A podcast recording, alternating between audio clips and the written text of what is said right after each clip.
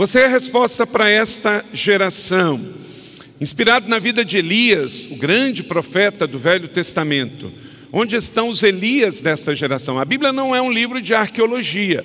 A Bíblia não é um livro só de histórias do passado. Tudo que a gente lê na Bíblia, no Velho e no Novo Testamento, em cada um dos mais de 40 autores da Bíblia, nesses três mil anos que compreende a história do Gênesis a Apocalipse, cada história, cada personagem, isso tem a ver conosco, porque a Bíblia não é sobre o passado.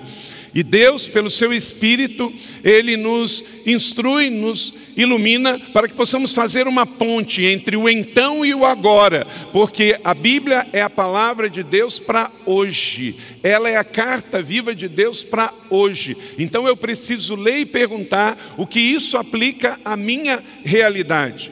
Elias passou, Davi passou, Josué passou, eram homens como nós, mas cumpriram o plano de Deus e o propósito de Deus para a sua geração.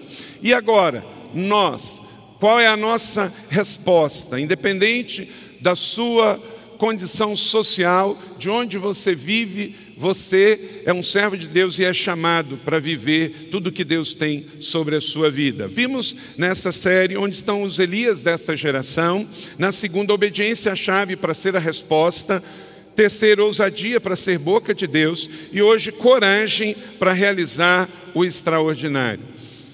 Coragem para realizar o extraordinário. O contexto da vida de Elias é um contexto bastante difícil como nação. Davi foi o rei que Deus levantou para unir as doze tribos.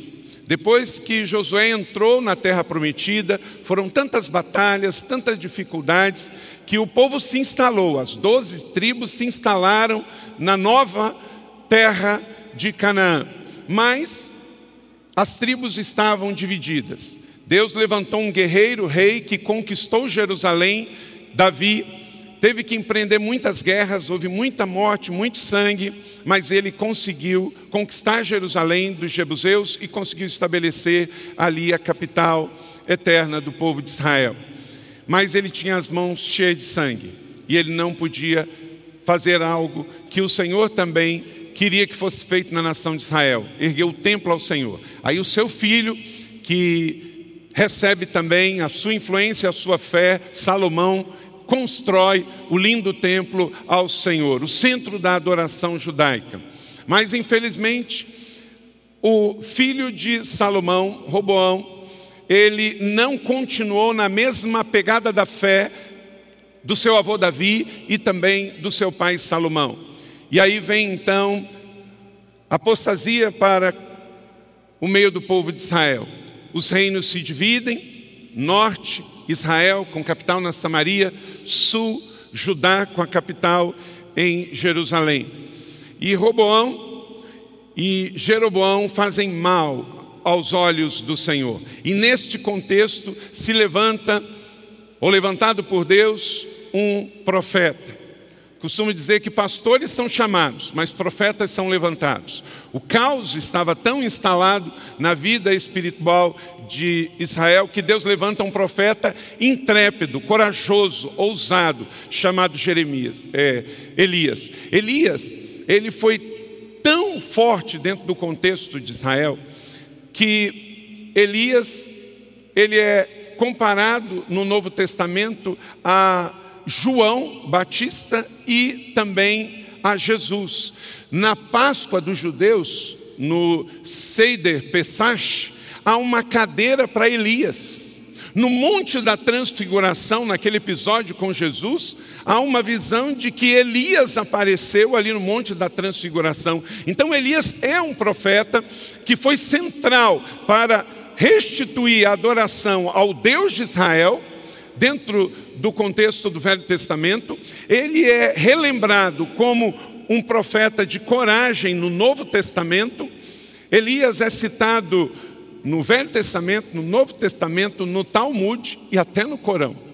Elias é um homem usado por Deus e todo mundo ouviu falar dele por causa da sua fé, da sua coragem e da sua ousadia. Elias, o profeta do Senhor, que traz fogo do céu e queima os profetas de Baal, e ele, quando termina a sua jornada aqui, sobe com uma carruagem de fogo aos céus. Uau, esse é Elias. É aquele que discipulou Eliseu e deixa um legado. E quando Eliseu começa o seu ministério, segundo os registros do livro dos reis, Elias realizou 14 milagres e Eliseu 28. Ele não só viveu, como discipulou e deu continuidade ao legado da fé. Então, este profeta, Deus usou e as lições da sua vida são tão importantes para nós. 1 Reis capítulo 18 e 19 está aí no seu esboço, você pode ler comigo? Um dos episódios mais marcantes da vida do profeta Elias, todos juntos. Agora convoque todo o povo de Israel para encontrar-se comigo no Monte Carmelo e traga os 450 profetas de Baal e os 400 profetas de Aserá que comem à mesa de Jezabel. O rei Acabe está no trono, é um rei banana, e a sua mulher, uma mulher abacaxi. E essa dupla dinâmica faz muito mal ao reino de Israel e à adoração ao Senhor. Mas Elias não teve medo deles. Acabe e Jezabel queriam matar Elias. Você conhece um pouco da história e fala que Acabe então confronta Elias para que ele pudesse ficar acuado e tivesse medo e não fosse mais um ousado profeta. Mas ele, ao recusar, ele faz uma convocação. Vamos para o Monte Carmelo. Se você for a Israel, Monte Carmelo está lá e é muito lindo rever toda essa história lá também. Então, coragem faz parte da história de Deus na terra. Deus escreve a história através de homens e mulheres que pagam o preço para realizar. Meu irmão, na sua vida é assim também. Você não pode ser passivo. Você não pode deixar ir ficando para ver como é que fica. Alguns cristãos estão vivendo a vida como aquele estilo do cantor de música popular brasileira, o Zeca Pagodinho. Deixa a vida me levar, leva eu. As coisas que estão ruins, se você não orar, não interagir, não agir, elas vão ficar ainda pior. Deus te chama a se posicionar para mudar realidades. Se Deus não levanta Jeremias para mudar a realidade do reino de Israel, poderia ter terminado tudo e não teríamos chegado até aqui, porque foi também pela profecia de Elias que cumpriu-se também aquilo que Deus tinha para Israel nos tempos de Jesus. E vamos encontrar na vida de um outro valente, Josué, quatro princípios que vamos também trazer para os nossos dias. Josué foi um outro valente que antecedeu Elias. Josué e Elias foram homens usados por Deus para realizar coisas extraordinárias. Os deuses, segundo ao tempo que vivemos, sempre estarão aí para tentar nos desviar do foco, seja os 400 profetas de Aserá, os 450 de Baals que foram vencidos por Elias, hoje, em 2019, também temos os falsos deuses que estão por aí, no hedonismo, na idolatria. Essas vozes estão por aí para te desviar e tirar o foco. Mas se tivermos essa mesma fé de Elias, não importa os novos falsos deuses que se levantarem, em nome de Jesus, você vai ser a resposta para vencê-los. Você vai ter ousadia no Senhor para vencer os seus gigantes também como ouvimos nesta linda canção interpretada aqui. Ser valente, ser valente, porque o medo não constrói nada. Vamos ler 1 Reis capítulo 18, 23 e 24, e depois nós vamos cantar esta canção que fala sobre esse episódio bíblico. Quero fazer esse parênteses dentro da mensagem nesta manhã. 1 Reis 18, 23, 24. Tragam dois novilhos, escolham eles um, corte em pedaços e ponha sobre a lenha, mas não acendam fogo. Eu preparei um outro novilho e colocarei sobre a lenha, e também não acenderei fogo nela. Então vocês invocarão o nome do seu Deus, e eu invocarei o nome do Senhor. O Deus que me responder por meio de fogo, esse é Deus. Então todo o povo disse o que você disse é bom. E assim aconteceu. Fica de pé, eu quero te convidar, querido, a nesta manhã também, na mesma fé que Elias, porque o Deus de Elias é o nosso Deus. O Espírito Santo está aqui. Eu não sei o que você vai viver essa semana, eu não sei qual é a luta e a adversidade que você pode enfrentar, mas você vai precisar fazer provas com Deus. Você também vai precisar vencer a dúvida, vencer o medo. Nessa linda canção do Fernandinho, fala sobre esse episódio. Nós vamos pedir, Deus, eu creio que tu és o mesmo ontem, hoje e será para sempre. A minha fé sai dessa celebração fortalecida.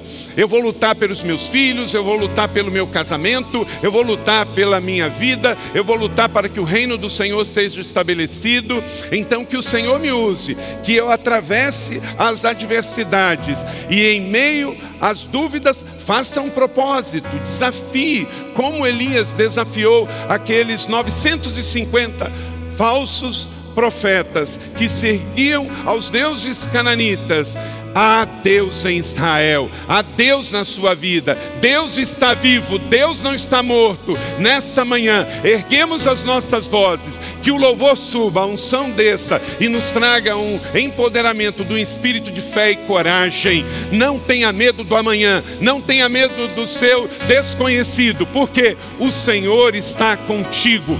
Ó oh, homem valoroso, mulher valorosa, ser valente.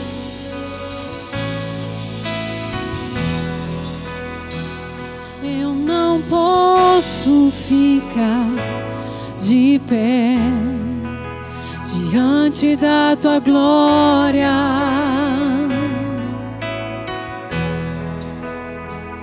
Eu não posso ficar de pé diante da tua glória.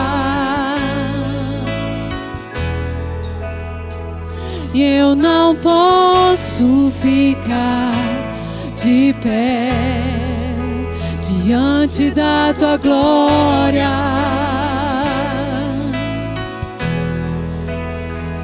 E eu não posso ficar de pé diante da tua glória.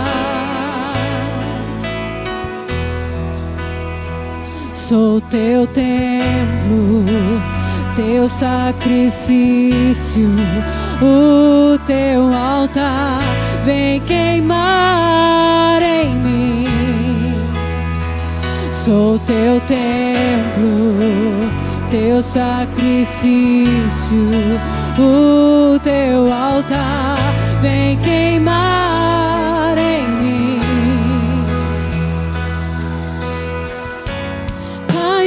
fogo do céu queima este altar.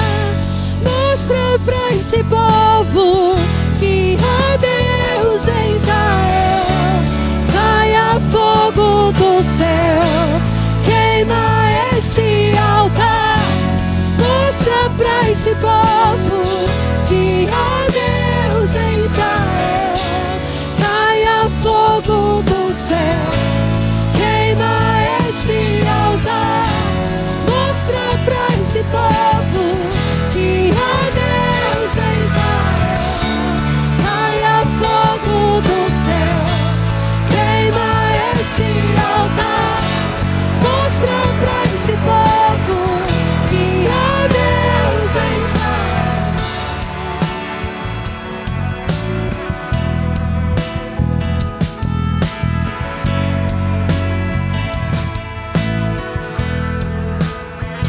Sou teu templo, teu sacrifício, o teu altar vem queimar em mim. Sou teu templo, teu sacrifício, o teu altar.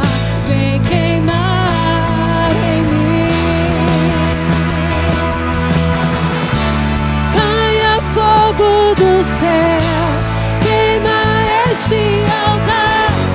Mostra pra esse povo que há Deus em Israel. Caia fogo do céu, queima este altar. Mostra pra esse povo que há Deus em Israel. Caia fogo do céu, queima este altar.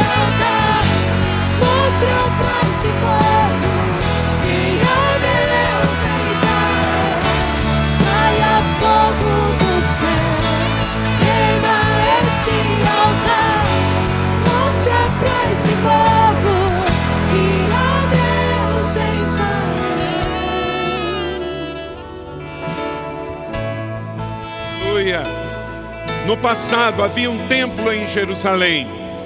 Se queimavam sacrifícios e a glória ia para o Senhor. Nós estamos na era da aliança, nós estamos no tempo da graça. Não temos mais templo, mas nós somos o templo do Senhor.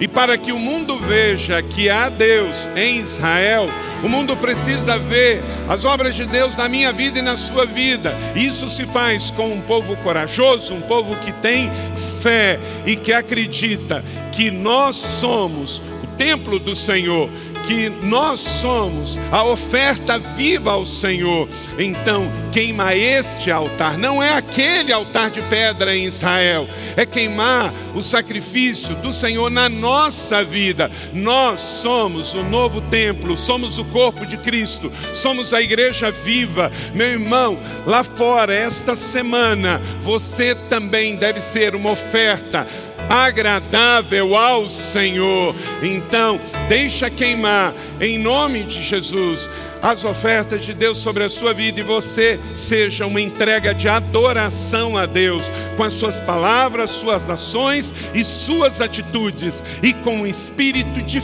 fé. Vença o medo, vença toda acusação do inimigo, porque há Deus na sua vida, há Deus nesta casa, há Deus no Brasil. Amém? Glorifique o nome do Senhor. Obrigado, Érica e banda. Pode se assentar. E assim aconteceu que ao meio-dia Elias começou a zombar deles e disse: Gritam mais alto, dizia, já que ele é um Deus. Quem sabe está meditando, ocupado ou viajando, talvez esteja dormindo e precise ser despertado. Esse é o Deus desse século. Mas nós temos um Deus que, como diz o Salmo, envia os anjos, dá ordem a eles ao nosso respeito. E como diz o Salmo 121, ele está acampado ao nosso redor e ele nem dorme. Elias desafiou os profetas de Baal dizendo: Olha, podem clamar, clamem, clamem. Às vezes ele pode estar meditando, ocupado ou viajando. O nosso Deus, ele está 24 horas olhando, cuidando, zelando de cada um de nós. A ocupação do nosso Deus é a sua própria glória e é o cuidado de cada um de nós. Tenha ousadia e coragem na sua vida. Ousadia tem mais a ver com as nossas palavras. Então nós precisamos declarar palavras de ousadia. E coragem tem a ver com as nossas atitudes. Coragem está associada ao agir. Ageu, o profeta, capítulo 2, verso 4, diz: Coragem, Zorobabel, declara o Senhor. Coragem, sumo sacerdote Josué, filho de Josadaque. Coragem ao, ao trabalho, ó povo da terra, declara o Senhor. Porque eu estou com vocês, declara o Senhor dos exércitos. É interessante como nós vamos olhando a história dos milagres de Deus no Velho Testamento e no Novo Testamento, Deus sempre poderia fazer tudo sozinho. Jesus poderia ter feito tudo sozinho. Mas Ele sempre nos convida a fazer com Ele, porque a vida cristã é um relacionamento pessoal de amor com o Senhor. Então, que nesta manhã você também escolha a atitude da fé e da coragem dos nossos pais bíblicos, para que aqui hoje, amanhã no seu trabalho, você possa exercer esta mesma fé, que não ficou no passado, ela está viva.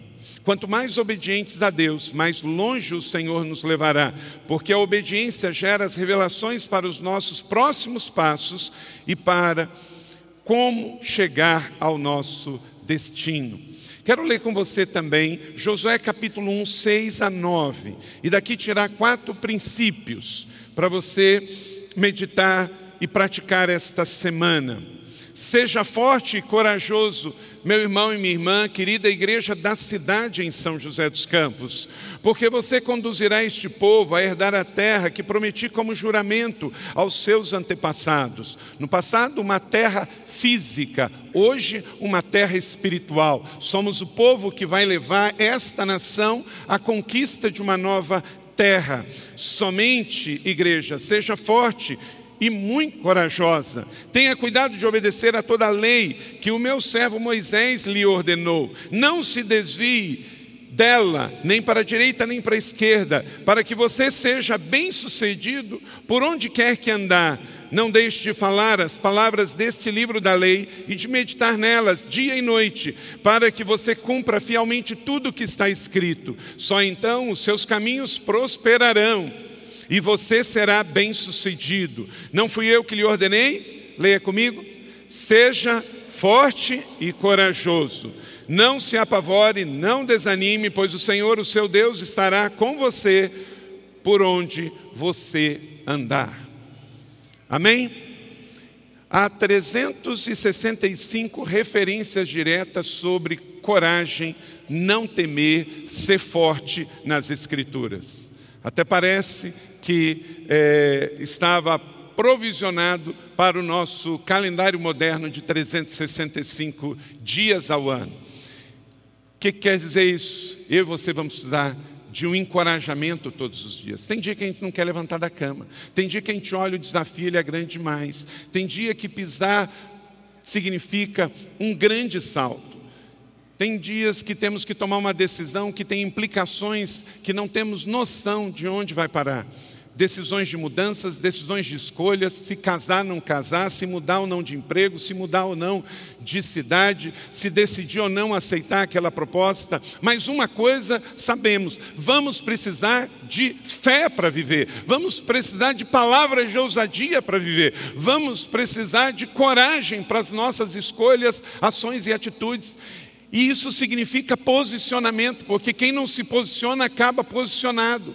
Deus não nos chama para ser covardes, porque os covardes não são respeitados nem pela história, são esquecidos e negligenciados. Deus chama homens e mulheres que dizem sim ao chamado, dizem sim à palavra do Senhor. Assim foi com Josué para entrar na terra, assim foi com Davi para unificar as tribos de Israel e conquistar Jerusalém, assim foi com Salomão para construir o templo, assim foi com Elias para poder vencer os profetas da idolatria e vencer Acabe e Jezabel. Assim é comigo e com você, porque a história se repete, sempre vamos estar em luta, em batalha espiritual. Não vai ser fácil você liderar sua família, não vai ser fácil você discipular pessoas, não vai ser fácil viver a vida cristã, não é fácil a igreja cumprir o seu chamado no mundo tão hedonista, tão sem compromisso.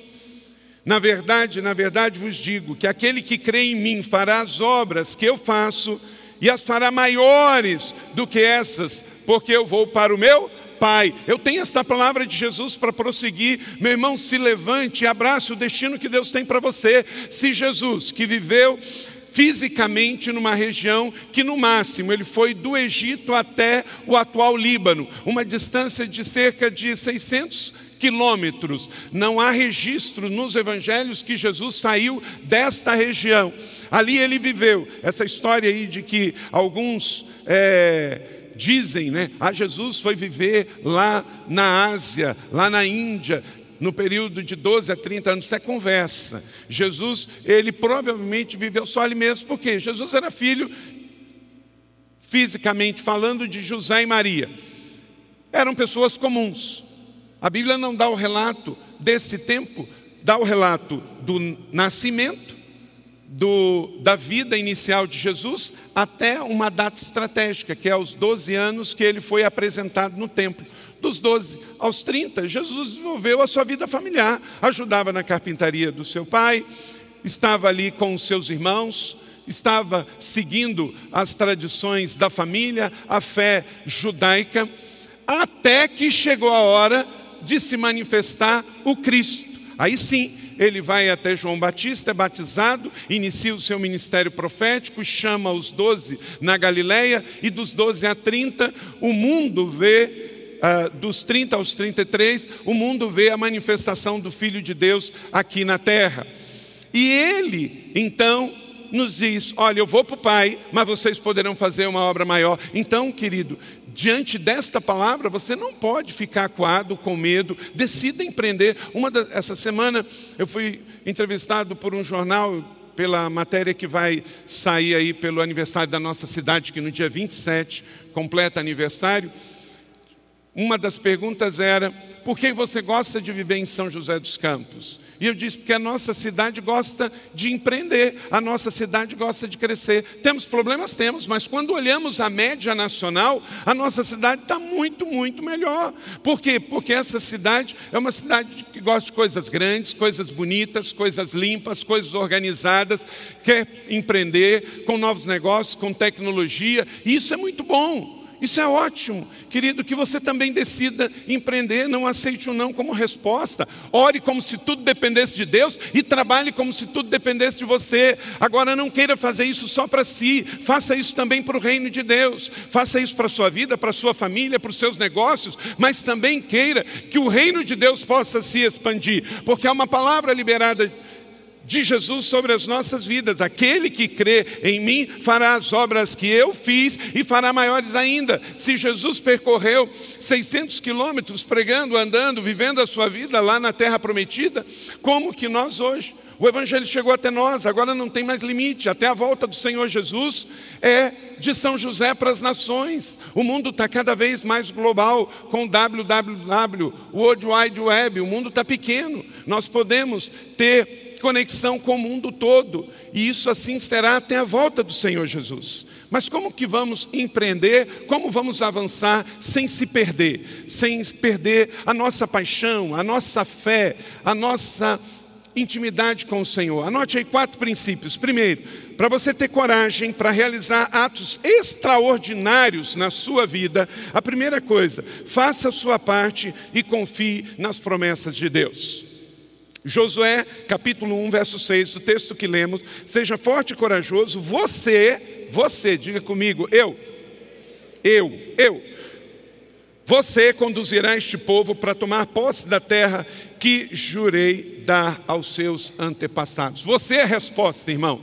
É você que tem que orar. Você não pode sair pedindo oração a todo mundo e você não orar. Você não pode terceirizar a sua responsabilidade. Então são duas coisas: faça a sua parte, você tem que fazer a sua parte e você tem que confiar que Deus vai fazer a parte dele. Então, você tem a sua parte de você caminhar, de você ajoelhar, de você trabalhar e de confiar no Senhor. Então, tem crente que quer confiar no Senhor, mas é preguiçoso. A preguiça não está com o Senhor. Deus trabalha até hoje por nós. Deus fez o mundo e continua trabalhando por nós. Deus é um Deus trabalhador. Se você gosta de trabalho, isso em boa dose, equilibrada, você está no time de Deus. Deus trabalha por nós. Deus, Ele fala para o preguiçoso aprender com uma formiga lá em Provérbios. Vai aprender com a formiga preguiçoso. Então, preguiça não faz parte do reino de Deus. Se você é a resposta, você não pode ser preguiçoso. Se você quer realizar coisas extraordinárias, você não pode ser preguiçoso. Ensine os seus filhos a amar o trabalho. Ensine os seus irmãos a amar o trabalho. Seja trabalhador, porque o trabalho é de Deus e o trabalho inspira. Quem não gosta de trabalho é o diabo. O diabo não trabalha, ele só vem para matar, roubar e destruir, mas você é trabalhador. Agora, o que você não pode é levar tudo na força do braço. Então é esse equilíbrio. São as duas pernas. Eu faço a minha parte, eu confio no Senhor. Eu faço a minha parte, eu confio no Senhor. Então quer dizer, fé e trabalho. Diga comigo, fé e trabalho. Essas duas coisas, não perca isso. Pela manhã, de tarde, de noite, de segunda a segunda. É fé e trabalho, fé e trabalho. Claro que você vai ter momentos de descanso. O Shabat é do Senhor. Deus nos dá o dia do descanso. Você tem que dormir bem, você tem que comer bem, você tem que descansar, você tem que tirar férias, tudo isso faz parte. Mas em essência, ninguém faz nada extraordinário se não tiver fé e trabalho. Trabalho sem fé não leva a lugar algum. E uma fé sem trabalho é morta, diz Tiago. Então, seja um homem, uma mulher que vai empreender, trabalhando, mas com fé. E aí, na hora em que você realizar, você vai dar graças a Deus, porque você pode trabalhar, mas você vai entender que toda honra e toda glória vem do Senhor. É para Ele, porque Ele é que deu para você a força para trabalhar e para viver. Quando cremos que Deus tem o melhor para as nossas vidas, nós não ficamos acuados com o espírito do medo, ou com o desconhecido, ou com ataques de Satanás, como foi com Jezabel e Acabe atacando Elias, ou como os amalequitas diante de Davi. Você avança. Deus te chamou para um propósito, há um propósito de vida aqui na terra. A vida não é sobre nós, a vida é sobre Deus e sobre as pessoas. A vida na terra é breve, curta, temporária e passageira. Todos nós que estamos aqui vamos morrer. Até quem viu um grande sinal e maravilha e foi curado de um câncer. Glória a Deus por isso, mas todos vamos morrer, porque um a cada 100 pessoas na terra, tirando Elias, que foi trasladado aos céus, as pessoas morrem. As pessoas morrem. A questão é se vamos morrer covardes ou se vamos morrer realizando coisas extraordinárias para Deus. Se vamos morrer dizendo: Sim, Senhor, eis-me aqui, envia-me. Deus tem um propósito para a sua vida, para uma missão de vida. Ele tem um destino profético para destravar você ele quer te usar no trabalho, na escola, na faculdade, na sua família. Ele quer te usar para mudar realidades. Não será fácil avançar, pelo contrário, você será tentado a desistir do que Deus tem para a sua vida. Então, não entre em depressão.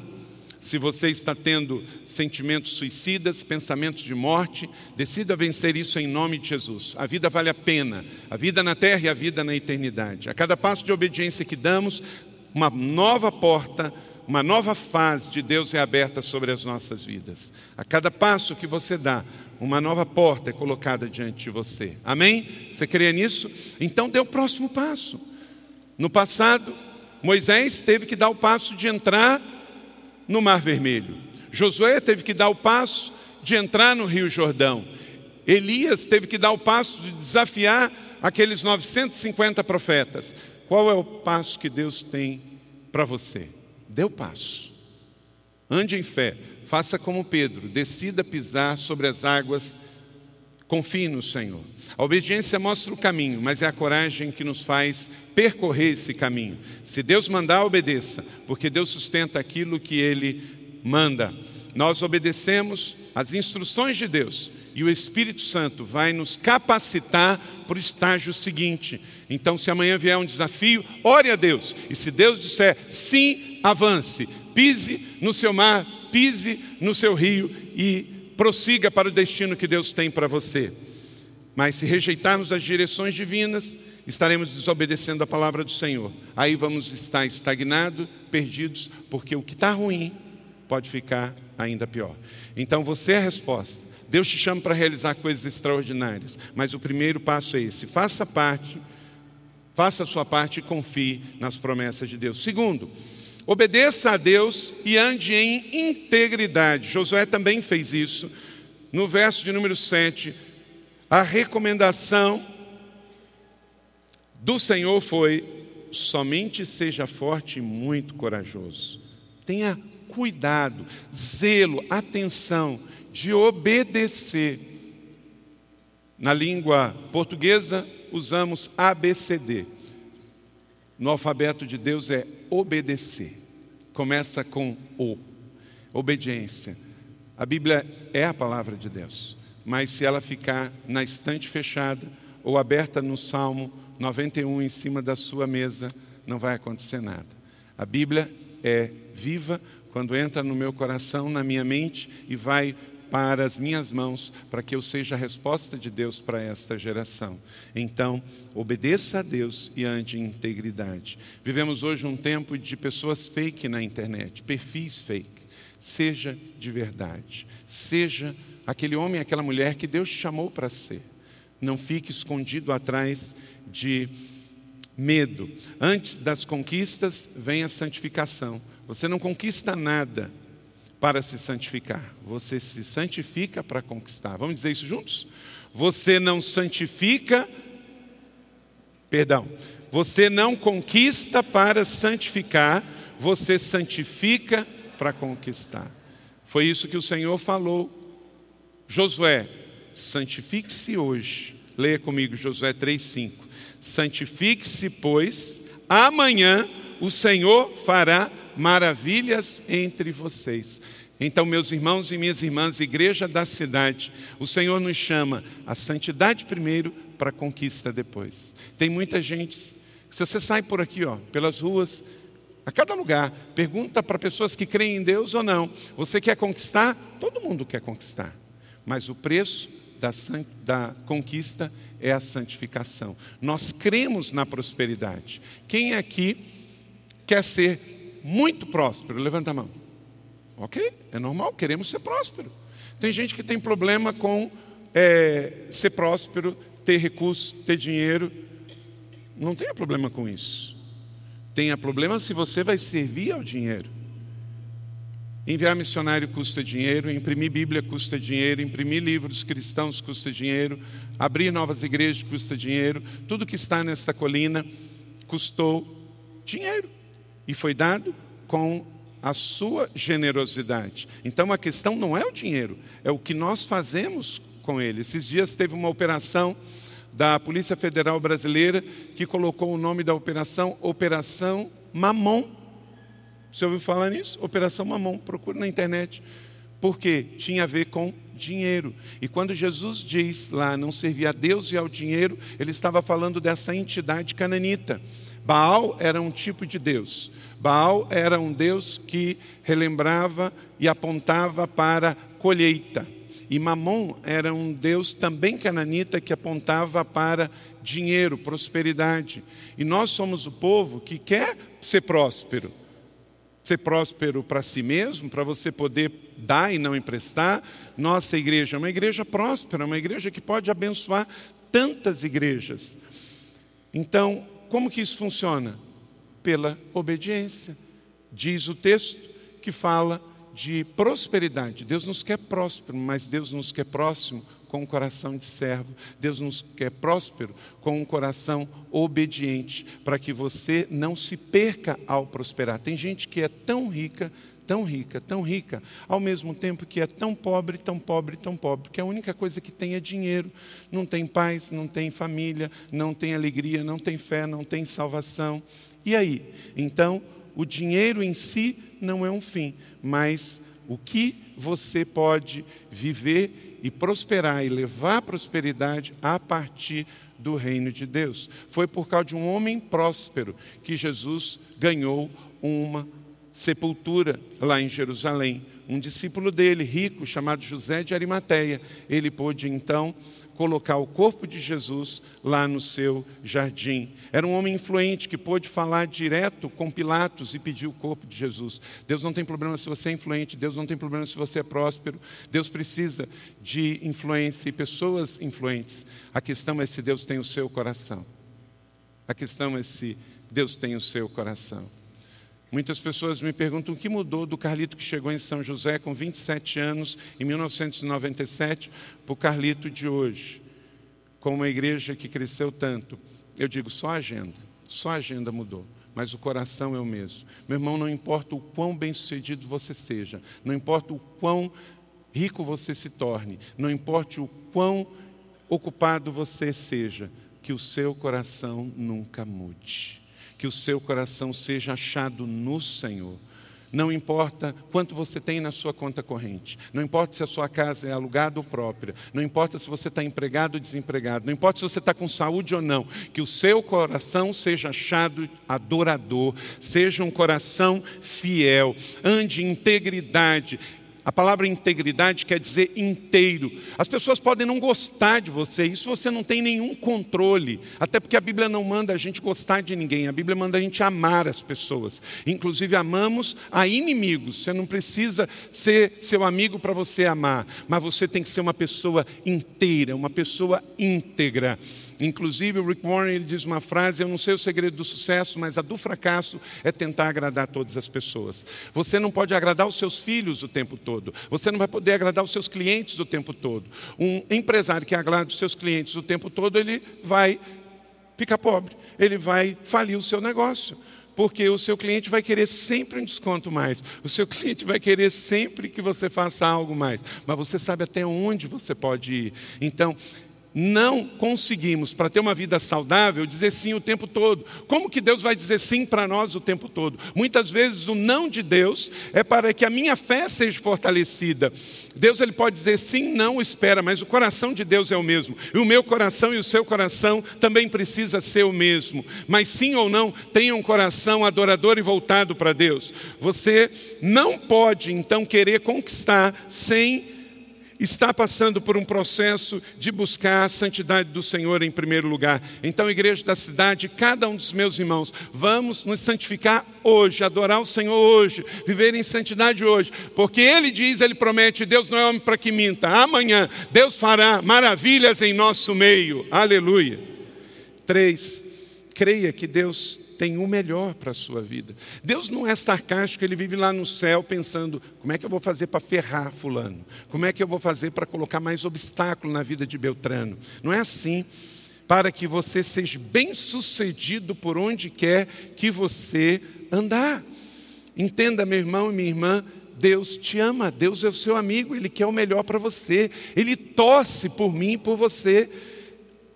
Para você poder avançar em coragem, você precisa crer que Deus é seu amigo, Ele torce por você, Ele está ao seu lado. De vez em quando nós vemos aí na internet pregadores de teologia aberta. Aonde estava Deus quando aconteceu o tsunami lá na Indonésia? Aonde estava Deus onde aconteceu o terremoto no Haiti? Aonde está Deus onde Fulano foi eleito? Onde está Deus onde aconteceu tal acidente? Deus está no mesmo lugar porque ele é rei, ele tem um trono, ele tem um cetro, ele é o justo juiz e tem tudo em suas mãos. Quando acontece uma tragédia comigo, com você, ele está no mesmo lugar quando seu filho estava morrendo na cruz por mim e por você, sem ter pecado algum. Deus estava lá chorando como ele estava por seu filho. Deus nunca é contra a gente. Agora, nós vivemos numa terra que é caída pelo pecado. Tanto eu tomo decisões e faço escolhas erradas, que têm implicações na minha vida, porque o que eu planto eu colho, como a vida no, na terra, ela tem relações interpessoais. Então, aquilo que as pessoas que estão perto de mim cometem de erro, também chega em mim, na minha família. A família biológica é uma unidade. Quando toda a família acerta, todo mundo é beneficiado. Mas se um membro da família erra, peca, faz algo ruim, toda a família é abalada. Por exemplo, quando a gente vai perto de uma cadeia e vê aos domingos aquele monte de gente lá para visitar aqueles presos. Não é só a família, a pessoa que foi presa, que cometeu o ato, que está prejudicada, mas a esposa, os filhos, todo mundo que orbita ao redor. Então, acerte para que a sua família seja abençoada, acerte para que a sua igreja seja abençoada. Então, todos nós precisamos entender que também há essa correlação. Então Deus não é culpado de nada, Deus é amor e nada muda, porque Deus é amor em todo o tempo. Então, se eu errei, eu vou colher. Se alguém próximo a mim errou, infelizmente, eu vou ganhar de tabela também problemas. Na minha família biológica, na minha família espiritual. Se eu cair, se eu errar, todos vocês são atingidos. Então, por isso que eu tenho que cuidar, que eu tenho que zelar. Mas Deus não é culpado. Deus não tem culpa de nada. Pelo contrário, em Provérbios diz que Ele não culpa ninguém de nada. Deus ama, porque Deus é amor. Ele também é justiça, Ele vai julgar. Mas entenda, Deus tem o melhor para a sua vida sempre. E eu creio nisso, está lá em Efésios capítulo 3, 20 e 21. Uma vez um pastor falou assim: Ah, eu não gosto desse negócio de pastores. Acho que ele estava dando uma indireta para mim. É, eu não gosto de pastores que ficam falando que o melhor está por vir, que o melhor está por vir. O problema é que tem muita gente chata, gente. Olha, se ele acredita que o pior dele está por vir, dá licença, fica para ele, mas não traz para mim. A pessoa acorda de manhã, tomando vinagre, passa o dia inteiro azedo e quer trazer o problema dele e imputar em mim. Olha, se está escrito que Deus pode fazer infinitamente mais do que pedimos ou pensamos, de acordo com o seu poder que atua em nós, então o meu melhor está por vir, sim. Desde que Jesus esteja no começo, no meio e no fim, nessa e na eternidade. Por que está escrito aqui que nós somos o povo que acredita no impossível? Nós somos, porque a nossa fé é assim. Nossa fé acredita em impossível. Disse Jesus que o que é impossível para os homens é possível para Deus. Quem aqui é de Deus? Então nós seguimos o nosso Pai.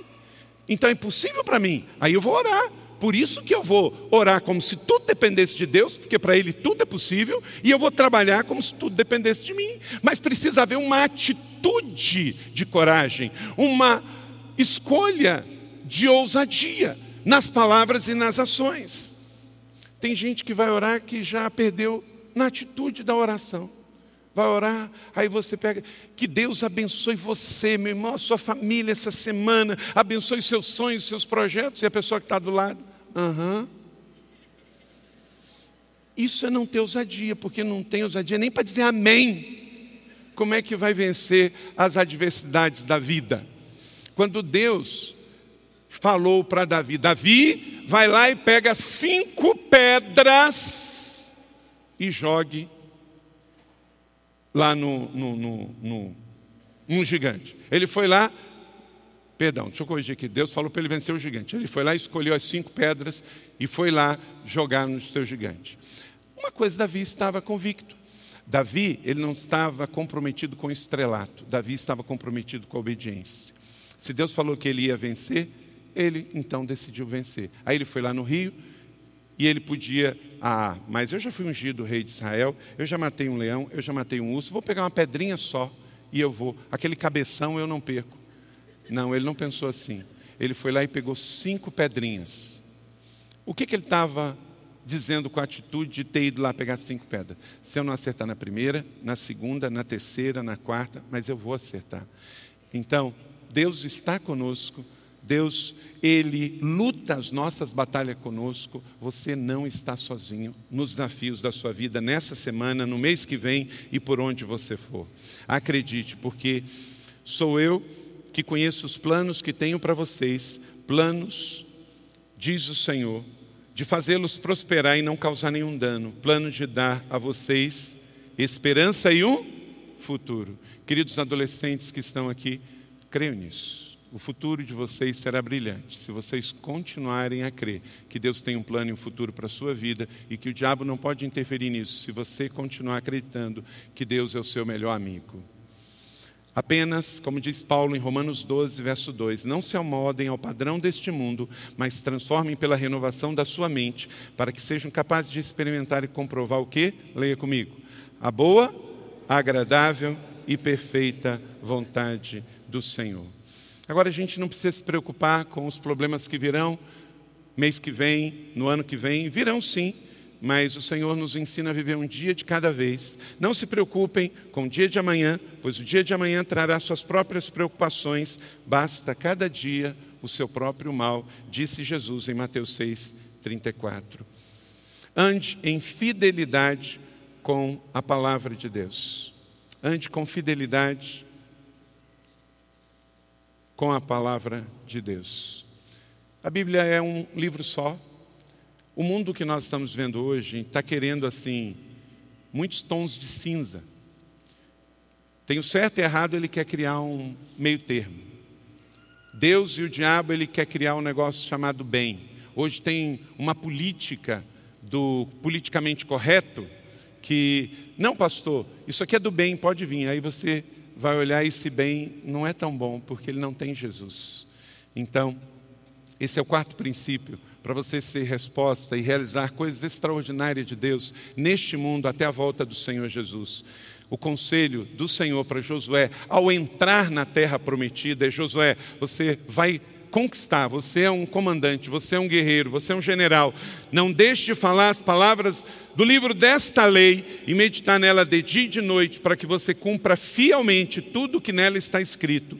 Só assim, então, os seus caminhos prosperarão e você será bem-sucedido. Então, nós cremos em ser bem-sucedido, em ser próspero pela obediência. Pela obediência ao que? A palavra de Deus. Não tem outro livro. Nós somos o povo de Deus, nós somos o povo de Jesus, nós somos o livro da cruz e do livro da capa preta. Não tenha vergonha disso. Mas não é uma fé arqueológica do passado, não é uma Bíblia fechada, é uma Bíblia aberta, em que nós podemos vivê-la e ser resposta de Deus para esse tempo. Sempre confie nas intenções do seu Pai Celestial, nunca duvide. E aí você vai sempre acreditar na Bíblia, você vai sempre acreditar no que Deus fala com você. Não perca nas trevas o que Deus te deu na luz. E quinto e último, vença o medo e o desconhecido para você avançar. Há coisas desconhecidas diante de você. O amanhã, para nós, não é um filme que já está revelado.